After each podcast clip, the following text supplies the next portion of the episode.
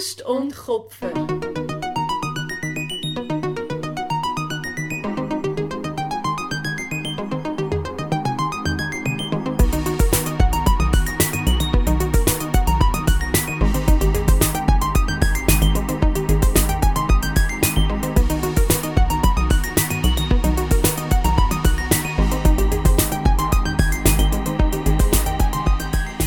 Hoi Lisa. Hi Miriam und hallo Nina. Und? Hoi Nina, willkommen. Danke vielmals. Hallo zusammen. Heute ist es ein bisschen speziell, weil wir sehen uns alle nicht. Wir Ja. hören uns nur. Ähm, Lisa, willst du erklären, warum das, das so ist?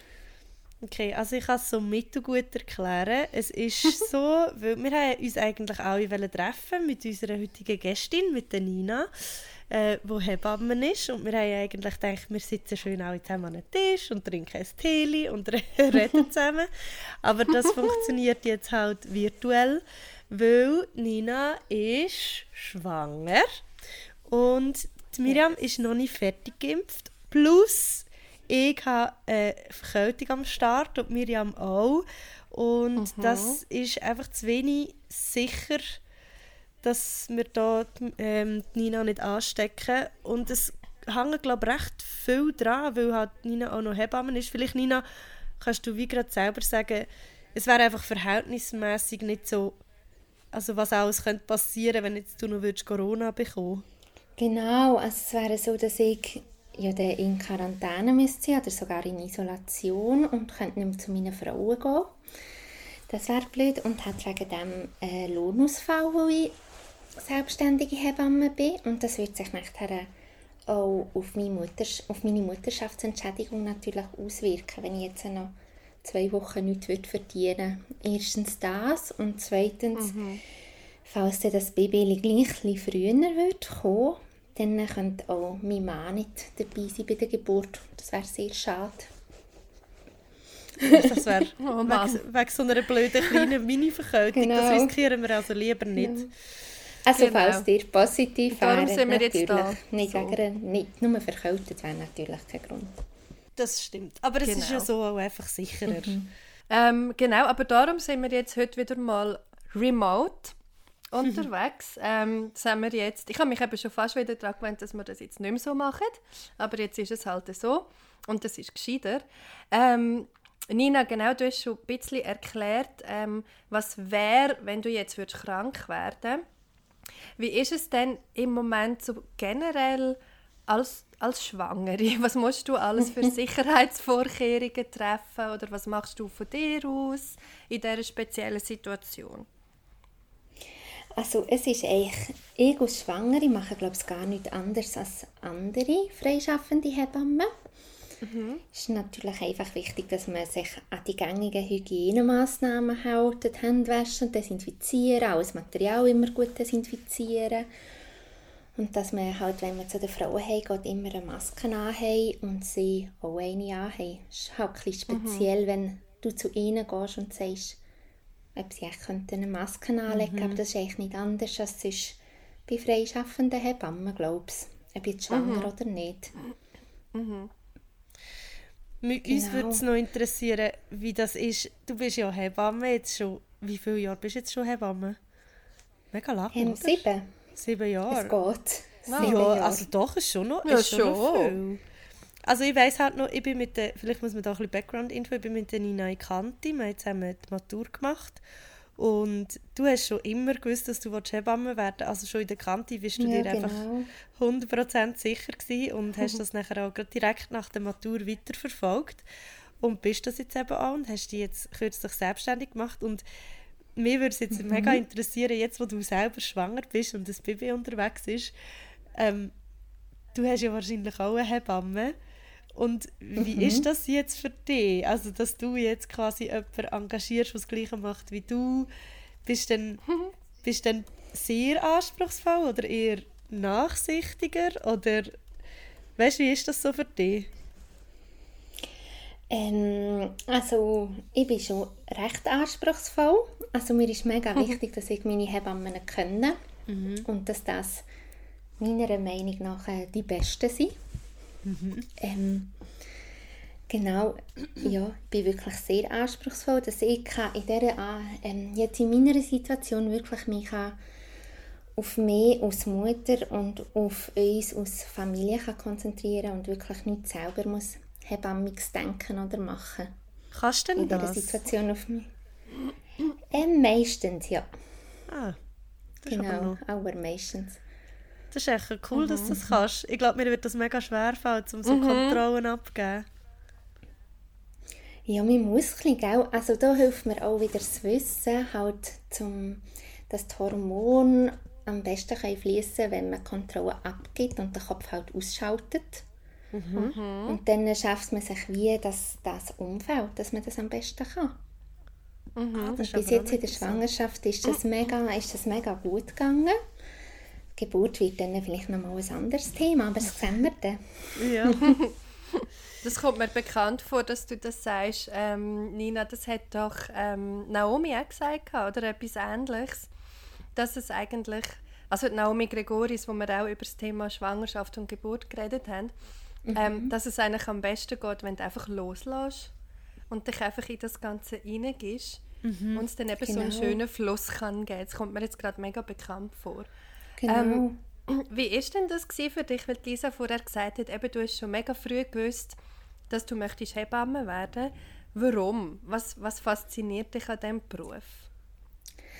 Also eigentlich ist es seit dem Kinski, dass ich Hebamme werden will. Also, Oh, krass. wow. Und dann, äh, Ich glaube, im Und Kind dann ja ist nicht vor allem- irgendwie Prinzessin werden oder so. ja, das Ich natürlich schon auch nebendran. Aber Als zweiter Beruf. aus. Und zwar ist es so, gewesen, dass meine Mami ist schwanger wurde mit meiner Schwester. Und das hat mich wahnsinnig fasziniert. Und ich glaube, dann war es vor allem die Schwangerschaft, gewesen, die ich so krass gefunden dass dort drinnen jetzt eben ein Baby wächst, ein neuer Mensch. Und nachher halt natürlich, ja, als kleines Mädchen halt die kleinen Babys, die man herzig findet. Und das Erste, wo man halt denkt, dass Hebamme sind, ist natürlich der Kontakt mit den Babys. Aber dann mit der Zeit oder vor allem auch nachher in der Ausbildung zur Hebamme wird dann klar, dass es eigentlich gar nicht um die Babys geht. Also natürlich auch. Aber dass eigentlich der Hauptaugenmerk von der Hebamme die Frau ist. Und das ist eigentlich, ja, mega, mega spannend. Und das ist das, was mich jetzt vor allem fasziniert. Ist denn, hast, also in dem Fall ist es quasi wie aus dem Wunsch entstanden, dass eigentlich die Babys das Faszinierende gefunden hast und dann hat sich Genau. der Fokus wie so ein bisschen verschoben von den Babys auf, auf die Frau. Genau. Ah, das ist interessant. Und hast dann Okay. so, ich meine, wir sind jetzt ein feministischer Podcast und uns interessiert natürlich so ein bisschen ähm, der Hintergrund von, was würdest du als, als feministisch gesehen an deinem Beruf oder ist Feminismus für dich überhaupt ein Thema oder ist es vielleicht früher gar keins und eins geworden oder mal eins und jetzt nicht mehr? Ähm, wie siehst du das so in, Ver in Verbindung mit deinem Beruf? Ähm, einerseits halt selber aus, aus berufstätige Frau und Kleinmutter. Also jetzt in der Schwangerschaft muss ich sagen, jetzt mich noch mal mehr interessieren. Halt eben der, ja, in der Gesellschaft als berufstätige Mutter und dann halt auch noch viel in Kontakt mit allen möglichen Kulturen und Ansichten, was da andere ähm, Frauen sagen oder auch meine Eltern und Schwiegereltern oder noch eine Generation älter. Also für mich ist klar, dass ich wieder weiterarbeiten als Mama. Und andererseits halt auch je nachdem die Frau in diesen verschiedenen kulturellen Kontexten zu begleiten. Das ist auch mega spannend, wo halt Feminismus je nachdem eine mega andere Bedeutung hat. Oder Kannst du das ein in- bisschen ausführen? Ja, das finde ich Also auch so ein sehr spannend. Mega. Ein bisschen genauer beschreiben, was meinst du mit dem? Also je nachdem, je nach Kultur ist es wie klar, dass die Frau bekommt das Baby und die ist nachher daheim, ist isoliert mit der Familie. Je nachdem lernt sie nicht mal Deutsch, egal wie lange das sie da ist. Und ihre Aufgabe ist einfach, ja, Kinder zu versorgen. Und unter Umständen habe ich jetzt die Erfahrung gemacht, dass das für sie gar nicht schlimm ist oder einfach, einfach normal und dass die ihr Glück mega so finden. Und was ich jetzt in meiner Situation oder in meinem kulturellen Kontext wirklich ja, überhaupt nicht würde gehen. Ja. Mehr so der Unterschied und dass es ja wie, ja, solange es für die Frau stimmt, wahrscheinlich nichts Schlechteres ist. Aber ganz genau mit dem Thema Feminismus, muss ich sagen, habe ich mich noch nicht mega viel beschäftigt oder viel gelesen, weil es halt das meiste ist im Zusammenhang mit dem Hebammensein, wo ich Ja. mich so weiterbilde. Was ja aber an sich auch schon ein in sich ähm, feministisches Thema ist. Also Miriam und ich haben vorhin im Vorgespräch gerade noch so ein bisschen darüber geredet, dass ja gerade Hebammen und, und allgemein Frauen, also Hebammen ist ja sehr ein frauendominierter Beruf. Ich weiß nicht, wie sagt, wie sagt man männliche Hebammen? Sagt man Hebammer? Nein, in der, in der Schweiz ist es auch die Hebamme. Hebammerer. Ah, okay. Also die Hebamme ist auch für einen Mann. Ja, Heißt es aber gleich die Hebamme? Okay. Okay. Progress. in der, Sch in der Schweiz. Das In generische ist, Femininum. ja. In der Schweiz, äh, in Deutschland ist, glaube ich, der Entbindungspfleger. Wow, oh, das in der Schweiz- wahnsinnig Okay. toll. Mhm. In der Schweiz sind sie auch als Hebammen angeschrieben. Okay. Okay. Aber das ist ja schon, also das Verhältnis ist schon ähm, frauenlastig, oder? Es gibt wenig Männer, die diesen Beruf ausüben. Sehr wenig. Ich weiss von echt drei oder vier in der Schweiz. Mhm. Männer. Ah, was? Krass. Okay. Und eben, wir, wir haben es vorher noch so ein bisschen darüber gehabt, dass ja eigentlich, wenn man so ein bisschen historisch zurückschaut, ist ja ein wahnsinnig alter Beruf, der schon immer in Frauenhand war oder, oder lang, bevor es überhaupt Medizin jetzt so patriarchal, sagen wir jetzt mal, aufgestellt worden ist. Das ist vielleicht noch ein, bisschen ein ausschweifenderes Thema. Ähm, aber dass, dass wie auch Hebammen und das ganze Wissen über, über den weiblichen Körper, über den Zyklus, über die, ähm, die Entbindungsfähigkeit und so, dass das etwas ist, was sehr lang von Generation zu Generation immer von Frauen weitergegeben worden ist. Und dass das auch etwas ist, was früher ja auch ähm, dann irgendwann verfolgt worden ist. Also früher sind ja viele Hebammen auch als Hexen verfolgt worden, weil sie so viel Wissen hatten und so. Hast du dich dort, also ähm, we- weisst du das ein bisschen? Oder also hast du auch so Geschichte von Hebammen auch so ein bisschen gelernt? Oder ist das etwas, was man gar nicht behandelt im Studium? Ähm, kurz haben wir das gehabt, ich glaube, echt zwei, drei Vorlesungen. Haben wir Okay. schon über die Hebammengeschichte gehabt. Genau. Und hat Ich so finde etwas, das mega spannend. Weil ich habe Ja, es jetzt, ist mega ähm, spannend. Darum, es ist ja so ein bisschen der Link, ist es ja per se eigentlich wie ein feministischer Beruf. Also weil du vorhin gesagt hast, Nina, du hast dich jetzt da noch nicht so mega ähm, damit auseinandergesetzt. Ich finde, was du machst, ist ja wie, wenn man so will, eigentlich eine Weiterführung von etwas, was schon mega, mega, mega, mega lang, irgendwie die Lisa wie erklärt hat, eben auch verfolgt worden ist sogar, weil das Frauen gemacht haben. Ähm, ist heute natürlich ein bisschen weg von dem. Aber ich finde trotzdem, ich lese auch gerade das Buch über das, vielleicht bin ich jetzt darum ein bisschen, ein bisschen fest in dem drin. Ähm, aber es ist ja amig auch so ein bisschen so, dass der Beruf, da kenne ich mich jetzt halt nicht so gut aus, darum ist es toll, dass du da bist, Nina, manchmal fast so ein bisschen ins Esoterische hineinschwappt. Je nachdem, gerade bei den selbstständigen Hebammen, glaube ähm, wie empfindest du das? Stimmt das überhaupt oder ist das irgendwie ein sehr vernachlässigbarer Teil von allen, die das machen?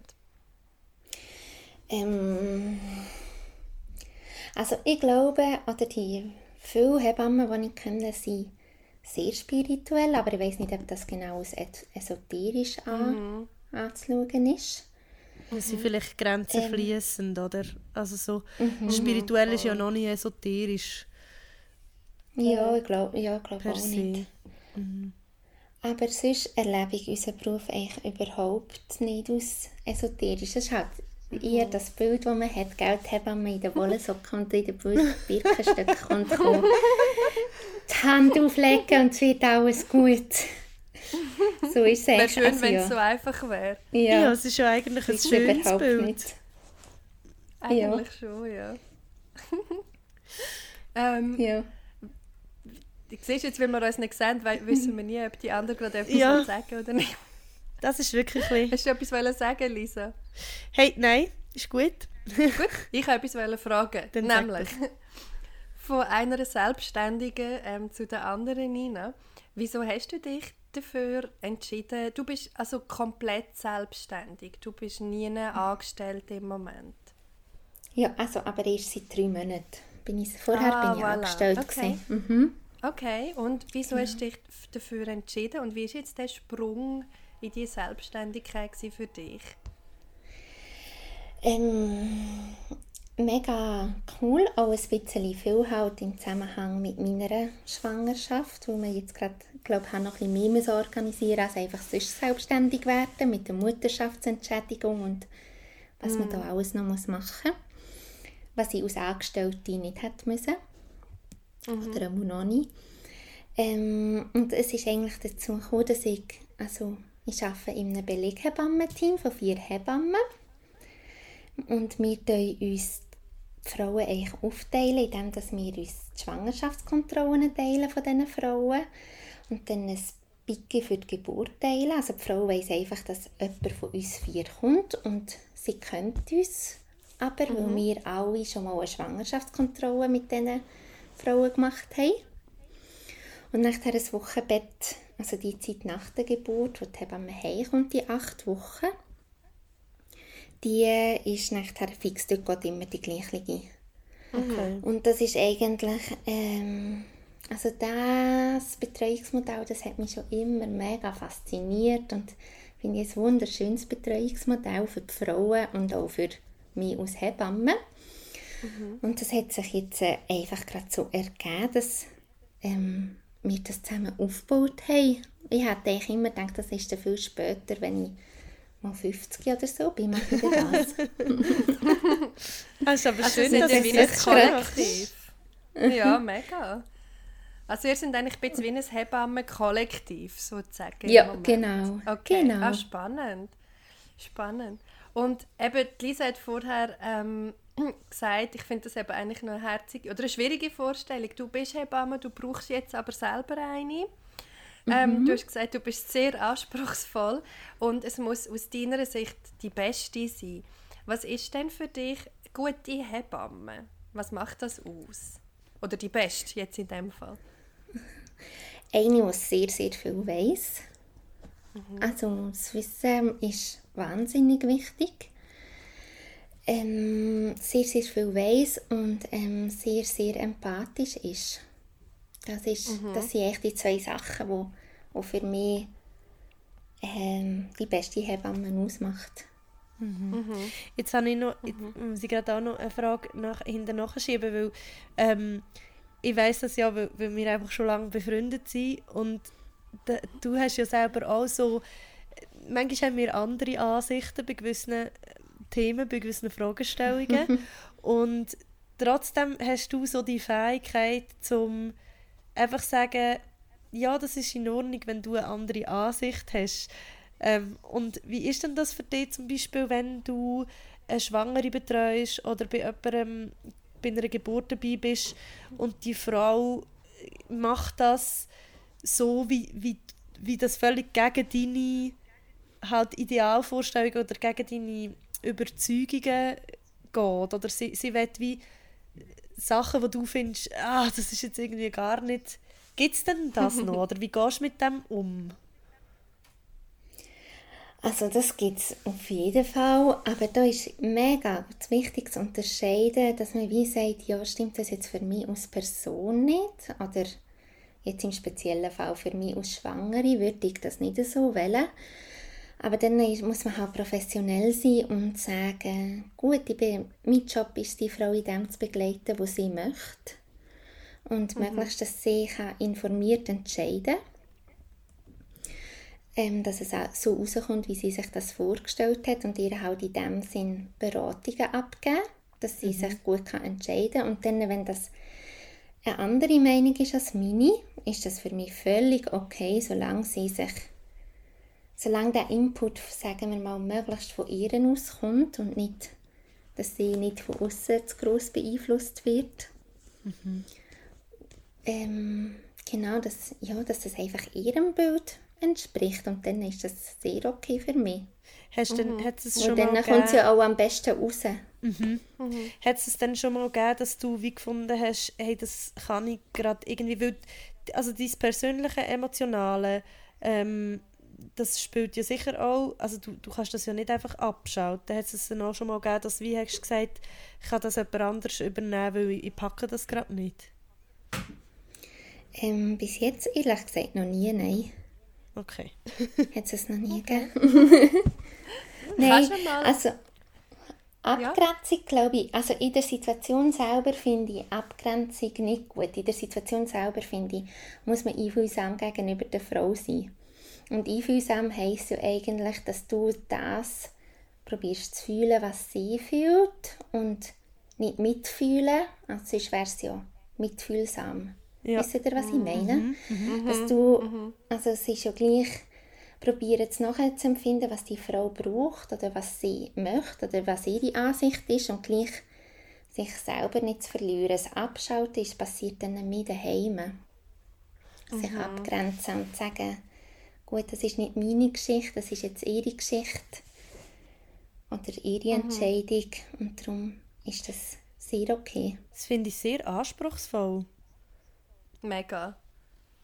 Mega. Ja, Aber du das ist- beschreibst es mega schön, finde ich. Also so, dass, dass ihn eigentlich ein bisschen sich in sie hineinfühlen, aber gleich noch dich als, als Außenstehende bleiben, quasi. Mhm, genau. Kannst du mal erklären, weil ich glaube, viele wissen das gar nicht, viele, die nicht schwanger sind oder keine Schwangere um sich haben. Ähm, ich zum Beispiel, wenn, ab wenn in der Schwangerschaft kommt die Hebamme eigentlich ins Spiel, was macht sie genau, was ist der Ablauf und wie lang ist sie dabei bei der Frau? Ähm, jetzt aus Beleghebamme sind wir eigentlich ab dem positiven Schwangerschaftstest im Spiel. Und durch die ganze Schwangerschaft, über die Geburt bis acht Wochen nach, nach der Geburt. Und im Ganzen ist das dann eigentlich fast ein Jahr. Das heisst, Also ab dem begleiten die- positiven Test? Wow. Ja. Okay. Ja, das ist mega schön. Also Gefällt wenn ich jetzt so. Mega, wenn ich jetzt heute würde einen Test, also n- kein Gerücht bitte, es gibt kein, äh, kein Anlass, ich bin nicht schwanger, aber wenn ich jetzt heute würde einen positiven Test machen, dann würde ich dir anrufen und sagen, «Hoi Nina, ich bin schwanger, let's go». Was passiert dann? Let's go! Let's go! Dann würde ich dich fragen, ob du die errechneten Termin schon weißt. Und sonst würden wir dann probieren, zusammen herauszufinden, anhand von deiner letzten Periode und deinem Zyklus. Und dann wäre die erste Kontrolle wäre bei deinem Frauenarzt oder bei deiner Frauenärztin. Und dann die zweite Schwangerschaftskontrolle, das wäre dann so mit 18 Schwangerschaftswochen, das wäre dann bei mir. Genau, und dann würden wir uns immer, ich und die betreuende Arzt oder Ärztin würden uns dann abwechseln mit den Kontrollen. Genau. Und dann bei der Geburt, ja, dann wäre ich oder ja, jemand von, von uns Beleghebamme dabei. Und dann im Wochenbett, ähm, ja, wäre wieder jemand von uns. Ab dem Zeitpunkt, wo du heimgehst, dann vom Spital. Jetzt habe ich noch eine Frage. Was, was ist die liebste Teil vom Job? Was, was liebst du am meisten? Weil es beinhaltet, ja, wie du jetzt gesagt hast, vieles beinhaltet von die Frauen informieren, sie begleiten, dann die Geburt selber, nachher das Wochenbett. Äh, welchen Teil hast du am liebsten und welchen würdest du sagen, verlangt er am meisten ab oder ist am anspruchsvollsten? Also am liebsten ist mir jetzt aus Beleghebamme die kontinuierliche Begleitung. Das finde ich wirklich wahnsinnig schön, dass du wirklich eben die Frauen echt durch so eine wichtige Phase kannst begleiten und durch alle Stadien eigentlich von dem Mutterwerden und Familienwerden kannst darfst dabei sein. Und für mich, glaube ich, der anspruchsvollste Teil ist immer noch die Geburt an sich. Also eine Geburt zu leiten. Einerseits körperlich, also weil das so un es ist das Unberechenbarste fast von allem. Und meistens halt auch zu jeder Tages- und Nachtzeit. und andererseits auch, ähm, weil ich finde, das ist der Teil, wo man am meisten gerade muss akut reagieren muss, falls etwas ist. Ja. Es gibt während der Schwangerschaft und im Wochenbett auch, aber weniger häufig, dass man gerade akut muss handeln Und Wie ist, muss man sich das eigentlich genau, sorry Lisa, wie muss man sich das eigentlich genau vorstellen? Weil für mich, eben, ich habe eine Freundin, die hat ein Kind, die bin ich aber auch noch wegen der Pandemie nicht wirklich dabei gewesen bei dieser Schwangerschaft, bei der Geburt logischerweise schon gar nicht. Für mich ist das Thema recht weit weg. Also ich habe vielleicht so ein bisschen Vorstellungen von Filmen oder Serien, die ja sowieso nicht stimmen. ähm, was, wenn du sagst, eine Geburt leiten, hast du gesagt, oder anleiten, wie, wie muss man sich das vorstellen? Also bist du dort so ein bisschen ähm, Touchmeisterin in diesem Geburtssaal? oder was machst du? jetzt gibt es noch eine Wirklich Pinata. ganz blöd gesagt. Jetzt nehmt mal den Was Ballon. machst du genau? Wie viel von So einer eine? Animateurin. Jetzt, so, jetzt ist die Polonaise dran. Genau.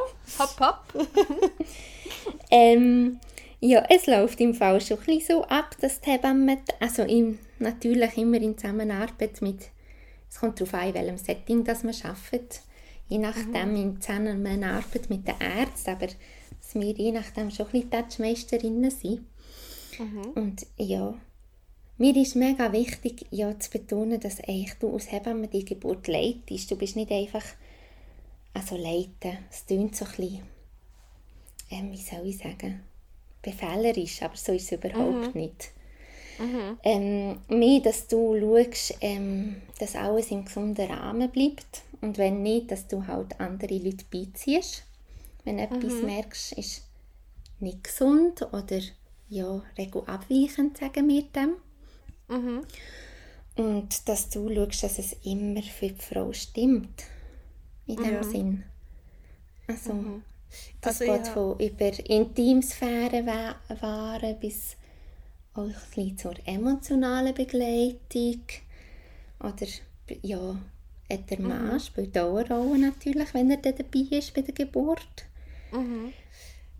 Hast du dann auch schon müssen so ein bisschen Mama Wisst ihr, wie ich meine? Ja, hast du auch schon müssen so Mama Bär-mässig so sagen, nein, du bleibst jetzt dus oder so. Also so, Ja. wenn die Frau Ja, das, das zum gibt's auch. Beispiel nicht hat wollen oder so, dass man einfach Ja. gesagt hat, nein, sie braucht jetzt Ruhe oder sie will das jetzt nicht oder so, dass, dass dann wie so musst ein bisschen, du bist ja dann eigentlich so ein bisschen der Mama-Bär von der, die gerade Mama wird.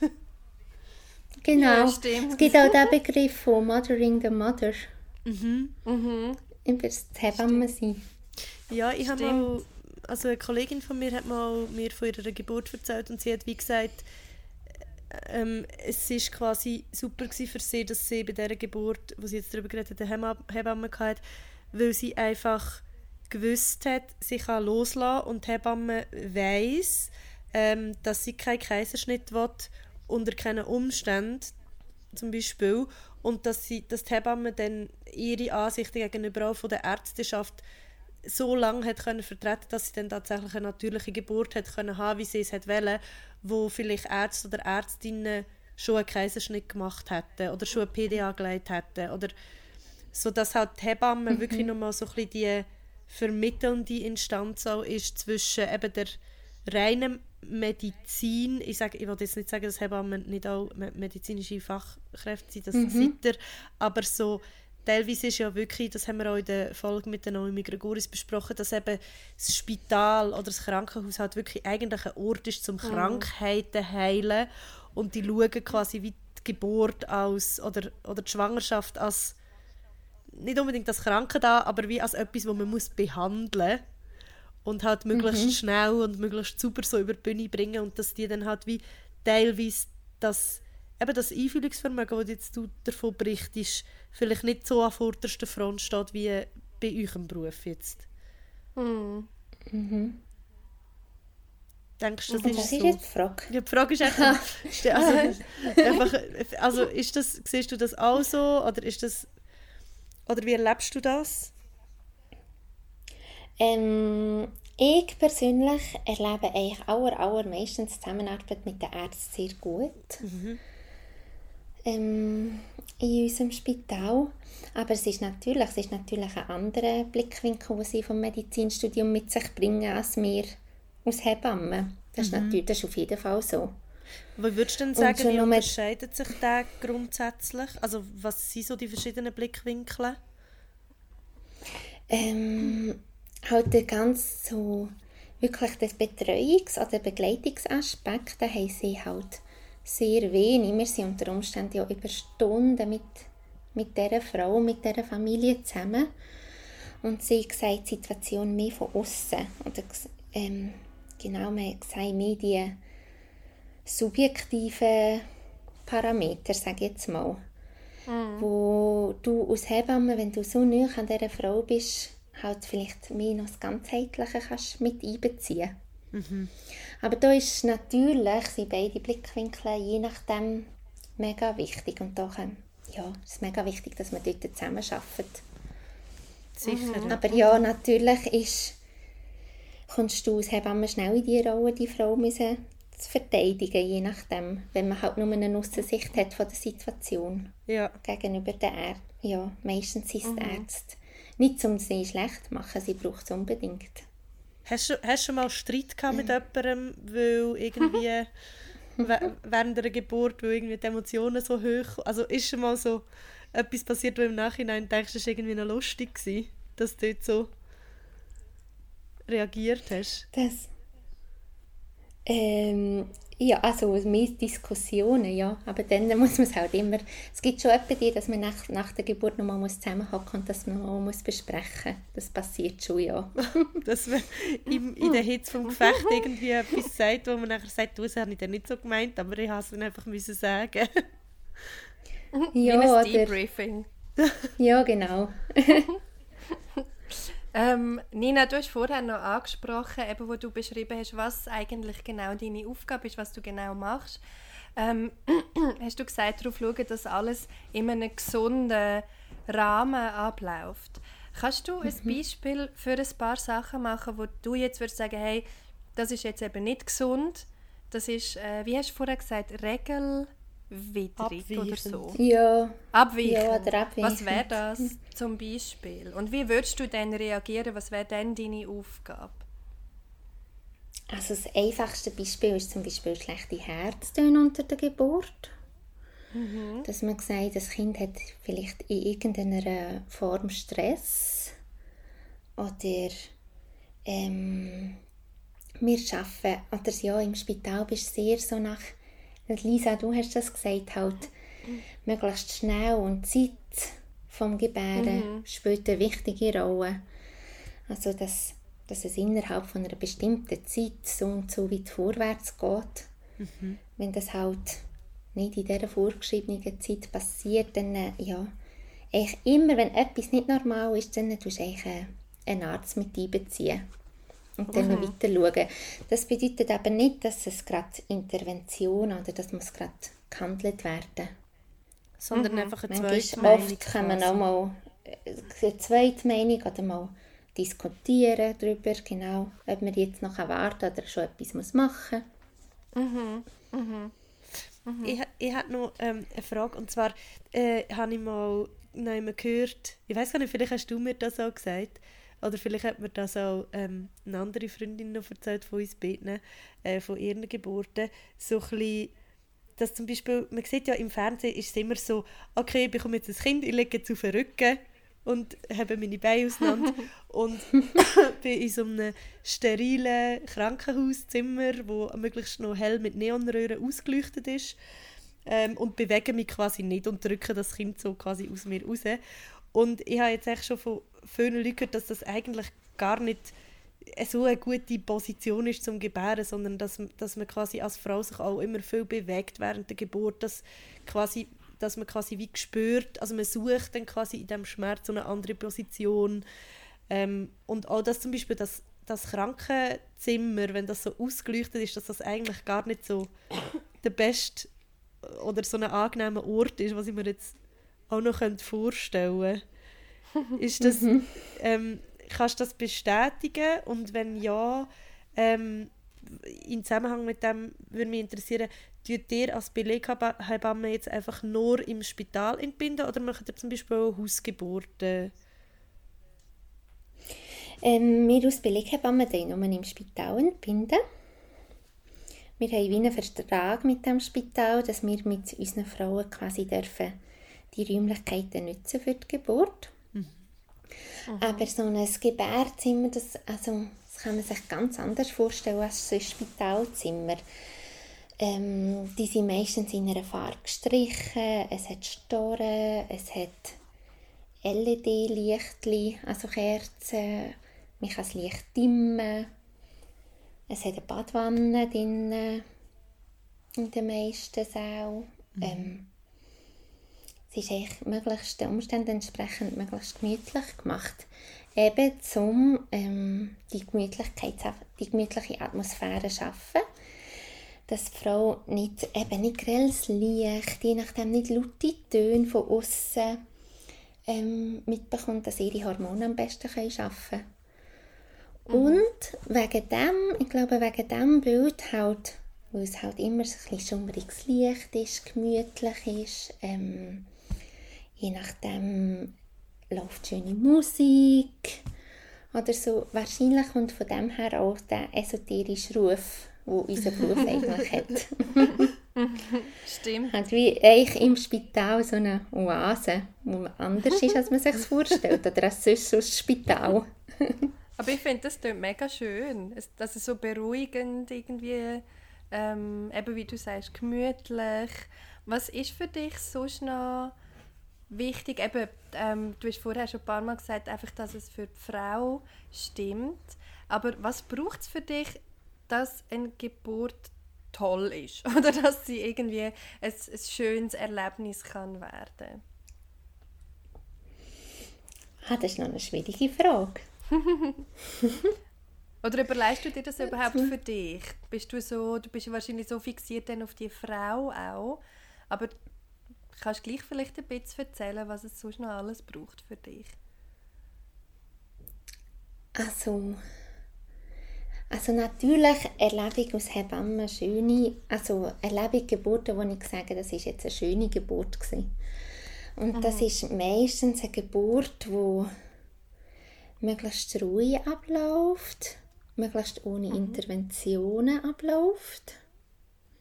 Was meinst du mit Interventionen? Für mich persönlich also, dass man möglichst nichts, nichts muss machen muss. Dass der Prozess einfach ganz natürlich kann vonstatten gehen mhm. Dass ich als Hebamme eigentlich wie darf dabei sein und sonst nicht gross etwas muss machen mhm. Und würdest du sagen, das passiert ähm, oft? Mm, immer wieder. Immer, immer okay. wieder, ja. Genau. Aber eine Geburt kann auch, also eine Geburt kann auch mega schön sein, wenn, wenn man das Gefühl hat, hey, jetzt habe ich mega geschafft mit dieser Frau, jetzt haben wir mega etwas erreicht zusammen. Jetzt haben wir wirklich gekämpft, dass das Baby so darf auf die Welt kommen, wie sie darf, wie sie sich das vorgestellt hat oder wie sie sich das gewünscht hat. Das kann auch mega schön sein, da halt wenn das Ergebnis so, so stimmt eigentlich. Ja. Mhm. Es gibt verschiedene mhm. Arten von schönen Geburten. Und bei der zweiten Art, die ich beschrieben, habe, dann, äh, ja, das ist oft halt mit Massnahmen oder Interventionen oder Sachen, die wir haben müssen machen verbunden. Und dann ist es auch, ja, wisst ihr, wie ich meine? Ja. Das kann auch mega schön mhm. sein. Wenn, mhm. wenn's dann, wenn man quasi wie Hürden überstanden hat zusammen. Genau. Mhm. genau. Und mhm. mich würde es noch interessieren, gibt es denn, also sitzt du, wir, eben, wir haben vorhin so schnell vom Debriefing geredet und ich glaube jetzt irgendwie, ein Geburtserlebnis ist ja wa wahrscheinlich schon etwas, wo unter Umständen auch recht traumatisch kann sein. Gibt es denn auch, also tut ihr standardmäßig dann auch über die Geburt nachher reden mit den Frauen? Nicht standardmäßig. Also wir uns immer anbieten, dass sie sich doch melden sollen aber nicht standardmäßig machen wir es eigentlich nicht. Okay. Mhm. Ähm, ich glaube, das ist jetzt, äh, wenn wir uns als Beleghebammen noch ein bisschen mehr etabliert haben, dann das mit diesen Frauen wird standardmäßig. Aber vorher, wenn eine Hebamme quasi im Spital arbeitet und die Frau kommt gebären, ohne dass du die Hebamme groß kennst, dann ist es nicht standardmäßig, dass wir darüber reden. Mhm. Es ist oft, dass du aus, oder wir haben das oft so gemacht, dass du dann äh, gleich noch, wenn die Frau auf der Wochenbettstation ist, dass du vorbeigehst und wenn du denkst, es ist für sie wahrscheinlich eine schwierige Geburt gewesen, oder vielleicht sogar eben traumatisch gewesen, vorbeigehst und vielleicht in dieser Situation gerade noch ein paar Sachen probierst zu erklären und nochmal darüber reden. Mhm. Aber oft ist das dann noch so neu halt für die Frau, mhm. dass das meistens noch mega Zeit braucht, dass sich das setzen kann und dass die Fragen oder die Bedenken, die im Nachhinein kommen, erst viel, viel später kommen, Wochen oder Monate nach der Geburt oder sogar erst in der nächsten Schwangerschaft wieder aufkommen. Mhm. Mhm. Mhm. Gibt es denn Frauen, die schon... Sorry, Miriam? Nein, mach. Okay, gibt es denn Frauen, die schon mehrere Geburten mit ihnen gemacht hast? Also, wo schon so, so ah, hi, bist du wieder da? das Nächste. ja, das, ja, das gibt's. Das ist lustig. Ja, das, das gibt's. Hallo, bist wieder da. Hallo. Let's go! Let's go Oder again! Oder mir, dass man es gar nicht so gerade von Anfang an weiss, sondern mir halt dann, wenn sie vor ihm steht, dass man sagt, wir können uns doch und dass dann rauskommt, okay. ja, das ist vom letzten Kind oder vom vorletzten. Mhm. Mhm.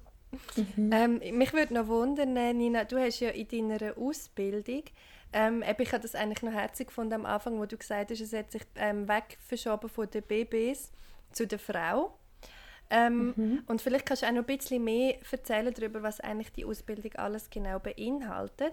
Aber was sie glaube, auf jeden Fall beinhaltet, ist ja der, der Körper oder das Reproduktionsorgan. Ähm, mhm. Wie hast du irgendwie etwas gelernt in deiner Ausbildung, wo dich erstaunt hat, wo du irgendwie nie gedacht hättest? Weil ich habe das Gefühl, je mehr dass man sich mit so Themen auseinandersetzt oder wenn ich wieder irgendein neues Buch oder so ähm, über den weiblichen Körper lese, lerne ich immer wieder etwas Neues. Obwohl das mein eigener Körper ist und dann denke ich immer so, hä? What the fuck, noch nie gehört. Ist dir das irgendwie im Studium auch einmal so gegangen? Ja, die ganze Zeit. Das passiert mir jetzt noch die ganze Zeit. okay, erzähl mal. Es ist, also ich finde, kommt halt immer darauf an, was einem interessiert. Ich finde die Hormon, die hormonelle Geschichte, das finde ich wahnsinnig spannend. Mm. Und ich glaube, das habe ich bis jetzt eigentlich noch nicht ganz begriffen, wie das überhaupt funktioniert. Aber es ist, es ist wahnsinnig spannend und es ist halt auch ein mega grosses Thema. Mhm. Wie eben das einerseits emotional und andererseits ja auch körperlich, wie eben die es mhm. beeinflussen. Und andererseits finde ich auch sehr, sehr spannend, ähm, dass man je nachdem ja selber als Frau auch entscheiden kann, wie viel Raum dass man dann diesen Hormonen geben will. Mhm. mhm. Gerade emotional zum Beispiel. Das mhm. finde ich auch mega komplex. Hast du denn jetzt mhm. in der eigenen mhm. Schwangerschaft hast du nicht immer wieder so Moment, weißt, wo so ganz krass dein Wissen oder dich selber wie so von außen beobachtest und sagst, ah, das ist jetzt das, was jetzt mit mir passiert? Doch, ja, das habe ich viel. Oder auch die ganze Zeit, ähm, das fühlt sich jetzt so und so an, ah, okay, ja, das ist normal. das muss so sein. okay. Ah, krass. Oder ja, es, oder auch, ich glaube, viel tue ich persönlich tue mega viel beim Träumen verarbeiten. Und träume, mhm. me, träume mega viel von, von mir oder von uns. Und das Lustige ist, dass meistens mein Mann unser Kind tut gebären oder schwanger ist und dass ich seine Hebamme bin. da muss man vielleicht, da, das ist gerade ein guter Moment, um noch etwas zu sagen, was ich eigentlich schon lange wollte sagen, nämlich, dass natürlich, wir reden jetzt da immer von Frauen, aber es können natürlich auch mhm. Männer gebären, je nachdem. Ähm, wir meinen eigentlich mit Frauen einfach Leute mit, mit Uteri. Aber das sind ja immer noch hauptsächlich Frauen. ich weiß gar nicht, Nina, hast du auch schon mal ähm, eine Geburt begleitet von einer non-binären Person oder von einem Mann? Nein, das habe ich noch nie gehabt. Hast du noch nie gehabt? Okay. Mhm. Ich wollte das einfach noch zur Vollständigkeit halber mhm. noch sagen. Sehr gut, sehr gut. Mhm. Aber das sicher mega spannend. Mhm, mega. Das bringt uns aber auch gerade noch zu einer, ähm, zu einer nächsten Frage. Und zwar ähm, gibt es Tipps, Nina, wo du, wo du Menschen mit Uterus, Uteri, habe ich glaube das letzte Mal schon nicht gewusst, was Mehrzahl ist, ähm, gibt es Tipps, wo du, wo du könntest mitgeben oder weißt du auch so ein bisschen Fun Facts, wo die meisten gar nicht wissen, wo aber wichtig sind und eigentlich ganz einfach wäre zum Umsetzen. Ich sehe hier in unseren Notizen. Ja. Lisa hat aufgeschrieben, beim Pinkeln für den Beckenboden gerade sitzen. Ja, das hast, genau. Ich weiss noch, dass du mir das in der, wir sind mal zusammen in der Ferien für ein verlängertes Wochenende und dann hast du wieso gesagt, dass du das auch einer Frau immer sagst, dass man beim Beiseln aufrecht sitzen weil wenn man gross geht, tut man ja eher noch so Beinchen auf, aber beim Bisseln sollte man aufrecht sitzen, dass es besser ist. Und an das mhm. denke ich jetzt immer, wenn ich aufs WC gehe. Das mache ich nie. yes, Miriam, der macht das ab jetzt auch. ja. Der Harnröhre hat den perfekten Winkel. Okay, also einfach einen geraden Rücken haben beim Bisseln. Ja, oder sogar ein kleines Hohlenkreuz. Okay. Zurücklehnen. Und was, also was passiert denn genau? Weil du sagst, die Harnröhre hat den perfekten Winkel und was hat das mit dem Beckenboden zu tun? Ähm, also wichtig, mega wichtig ist, dass man beim Bisseln nicht durchpressen. Mhm. Dass man quasi entspannt, dass sich der Schließmuskel, was ein Teil vom Beckenboden ist von dieser Harnröhre, der Schließmuskel kann einfach entspannen und sich Blasen quasi von selber kann zusammenziehen und sich entleeren, dass man nicht mit den Bauchmuskeln nachher helfen Mhm. Weil, was ist, wenn man jetzt das sein Leben lang schon falsch gemacht hat? Ja, gell? das macht nichts, das kann man sich umgewöhnen. Es okay. geht, gebt euch, also falls ihr es so gemacht habt, gebt euch ein paar Wochen Zeit und dann plötzlich, das, die Blase ist mega lernfähig und der Beckenboden, es gewöhnt sich, es gewöhnt sich schnell um. Einfach entspannen, okay. nicht drücken. Hinteren Lehnen. Plätschern. Hinteren Lehnen. Jölo plätschern. Und ein, ein, ein gesunder oder ein starker Beckenboden ist ja eh wichtig, hört man ja immer wieder für, mhm. für Geburt und auch für nachher. Ähm, warum eigentlich?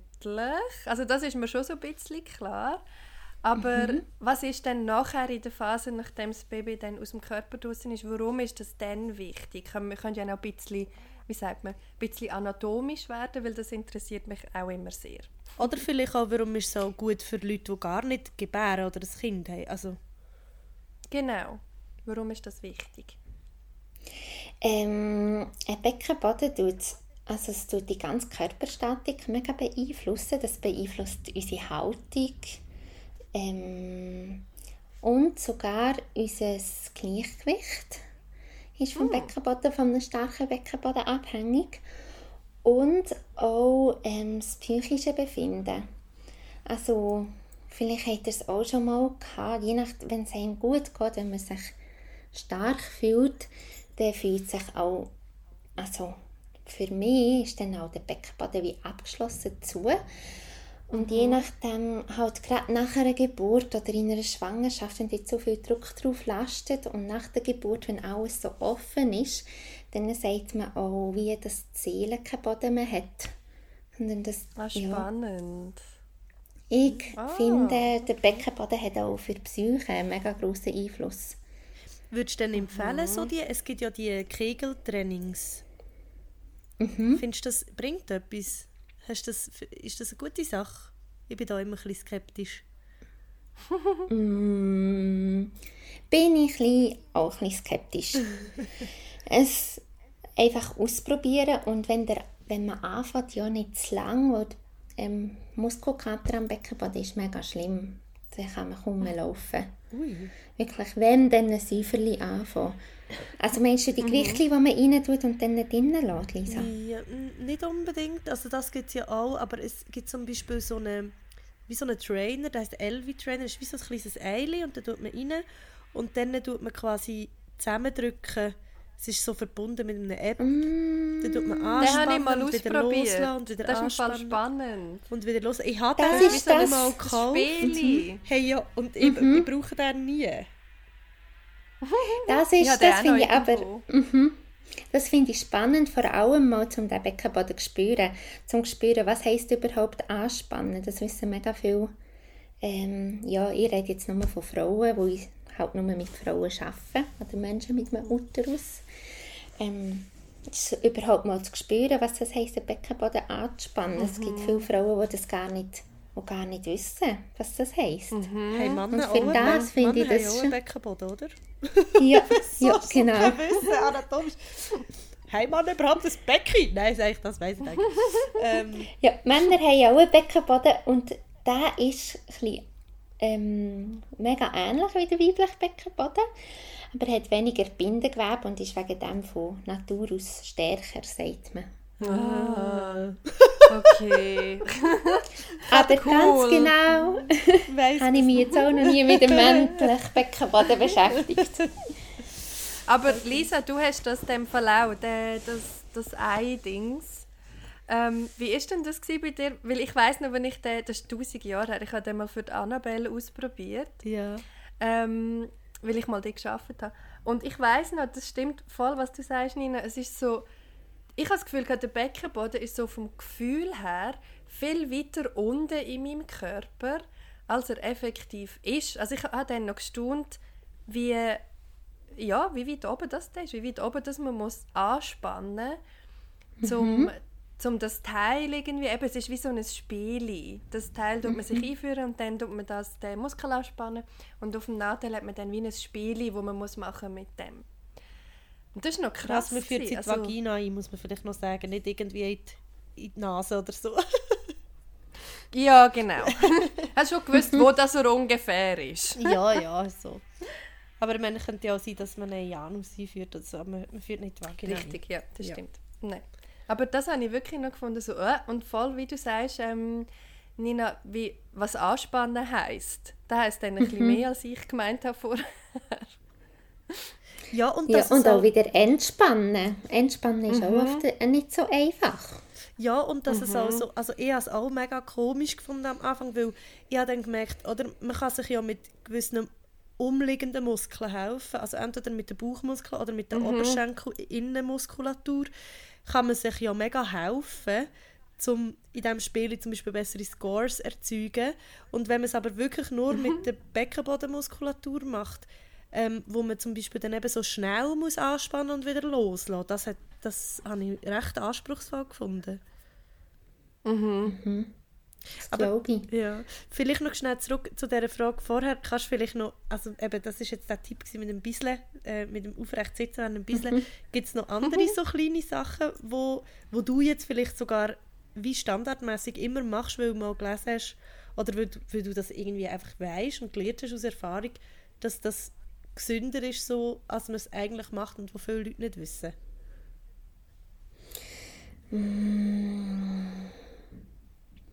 Also vielleicht liegt es jetzt auch an meiner Situation oder dass ich gerade frei, frisch freiberufliche Hebamme bin oder mich selber mit meinem eigenen Wochenbett mega beschäftigen, finde ich das Ruhen so in der ersten Zeit im Wochenbett, das finde ich wirklich mega wichtig.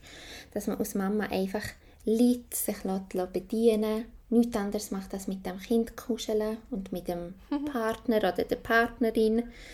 Und dass, wenn man sich dort am Anfang, die ersten zwei, drei Wochen wirklich Zeit lässt, dass das alles viel besser kann heilen körperlich. Und auch die Rückbildungsvorgänge viel, viel besser und viel schneller können vorwärts gehen Krass. Also das Genau. finde ich mega wichtig und das ist auch wieder ein Aspekt, den ich wieso finde, warum man sie zum Beispiel gesagt hat, dass die Medizin so ein bisschen patriarchal in Anführungs- und Schlusszeichen ist, ist, weil ja dort vielmals auch wie das Gesamtheitliche ein bisschen ausblendet wird.